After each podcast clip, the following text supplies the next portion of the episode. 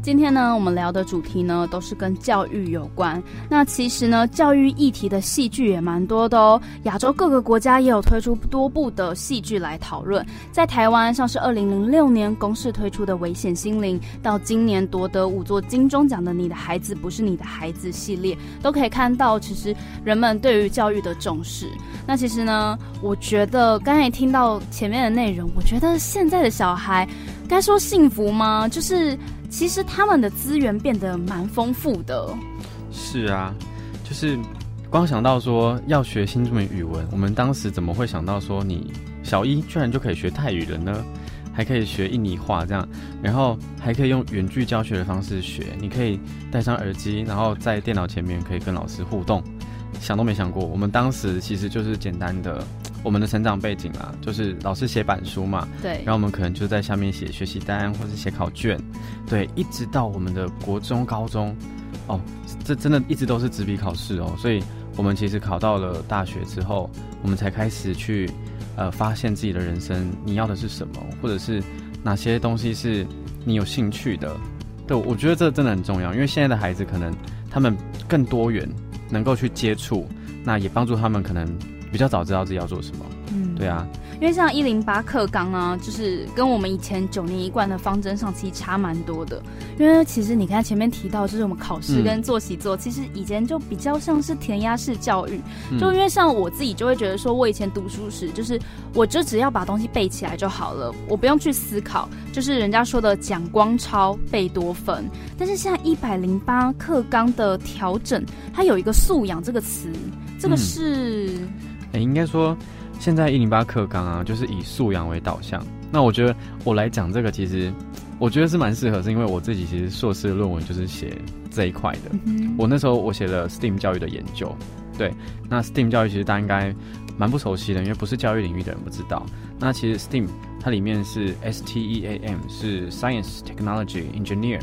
然后 Art 还有 Mathematics，所以就是呃里面是一些理工的学科，那加上了一个艺术。对，那加上艺术呢，也是希望说我们孩子能够更有创造力，更有想象力，然后对于这个美的探讨，就是加上一些人性啊。那当当然，其他的比如说科学啊，或者是科技，这些都是建构在我们现在的我我说我们现在的资本主义社会，真的是需要这些能力的。因为相对你都知道说啊，做这些工程师啊，或者这些就是未来要开发科技的这样子，其实是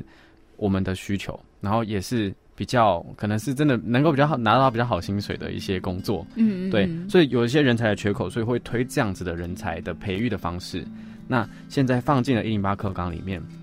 里面讲到的很多的精神，就说我们的素养导向讲到的就是这几个领呃这几个精神是叫做我们要跨领域的学习，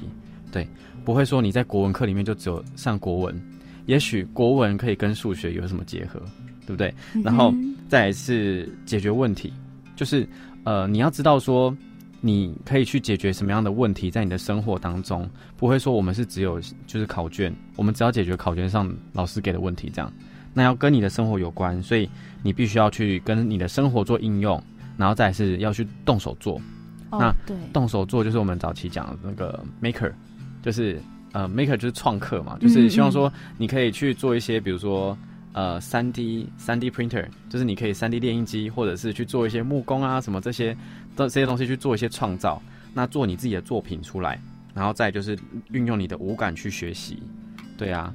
除了听啊也要看，然后手也要做。然后也要闻气味或者什么，这些就是融合在你的学习里面，才能够去加强你的记忆。不会说我们其实我们常讲的说啊，你学的东西全部都还给老师了。哦，对，对啊，就是会变成这样。所以我们现在做的就是把这些东西都融进你的生活所学，让你知道说你为什么要学这些。哎，对我为什么要知道说操场的半径到底是拿来干嘛的？哦，原来这个数学题是为了因应未来，你知道你如果要当一个选手的话，跑多跑多长？比如说你第一道跟第六道中间，为什么有些人是在最里面，有些人在最外面呢？因为这涉及到每一圈的数学啊，就是你你会知道，你每个人跑的公尺数要一样，对不对？可是这跟你的生活如果一旦拉开没有关系的时候，就是它变成冷冰冰的数学应用题，在你数学课本里面，你会觉得非常的无聊。嗯，对。所以我们现在就讲说，呃，能够让孩子去反思，然后用这种专题式的课程让他们去学习，才是最有最有意义的这样子。对，哎，真的有时候还是觉得他们很幸福啦，因为 因为像正好可能我们经过的年代，就是教育的方式跟现在完全不同，当然就会一直觉得说，哎，有改进，然后有新的方针很好。那节目呢，已经来到最后，最后我很好奇，真的，真的，我觉得跟你真的滔滔不绝。你刚才说要讲到我没声音。对，因为太太多太深入可以聊了。那节目最后呢，我很好奇，就是说你做这份工作到现在，回到本身了，就是你有觉得什么东西是被忽略了，但是很重要的事吗？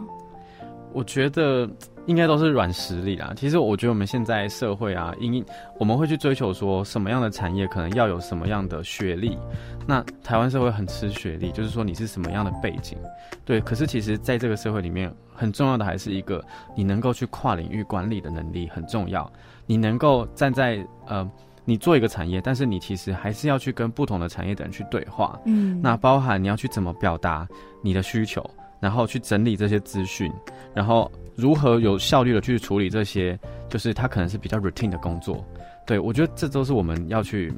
要去加强的能力，就是也也是素养里面讲的嘛，你要怎么去解决问题，然后你去设计方法，比如说呃我们现在讲的很多机器人可以帮你去做一些事情。对未来可能也是这样，你只要比较重复反复的事情，可以交给机器去做。我们要做的应该是能够更跨领域的，能够去把不同的素材或是不同产业的一些问题，我们去用一个。可以统一的、统一思维的方式，可以去解决也好，我觉得这才是人存在的本质，就是要思考。因为你如果只是做一样的事情，就像你刚才说的，其实可以请机器人协助就好了。对，那我们可以做的是像结合啊这种东西，应该就是要思考，所以没办法被取代的地方。对啊，尤其是不同面向的事情，就是工程师永远不会知道说，我跟呃不同领域的人，我要去怎么交流或什么。但其实你透过跨领域的去去管理，或者是去。构想，你就可以知道说，其实它还是有可以结合的，结合的，呃，比如说做一个专案或什么，你就需要这样的人才，对啊，蛮重要的。好了，那今天呢，非常谢谢，就是郑颖来跟我们讲解一下，就是我从来，我觉得如果不是访问你，我应该这辈子不会。也不能说这辈子如果小孩就会想理解了，但是就是短期之内完全不会去想要了解的东西。没有想到就是一零八课纲里面提到的素养，又或者是我们今天讲的远距教学搭上这个呃新南向政策，它的一个新的很新的对，真的很新。就是今天的节目结束后，让你不觉得这些只是一个名词。对，或是脱口秀题目。喜欢这样的节目呢，那就下礼拜二同一时间世新广播电台 FM 八八点一经典零距离，我们天空见喽，拜拜，大家再见，拜拜。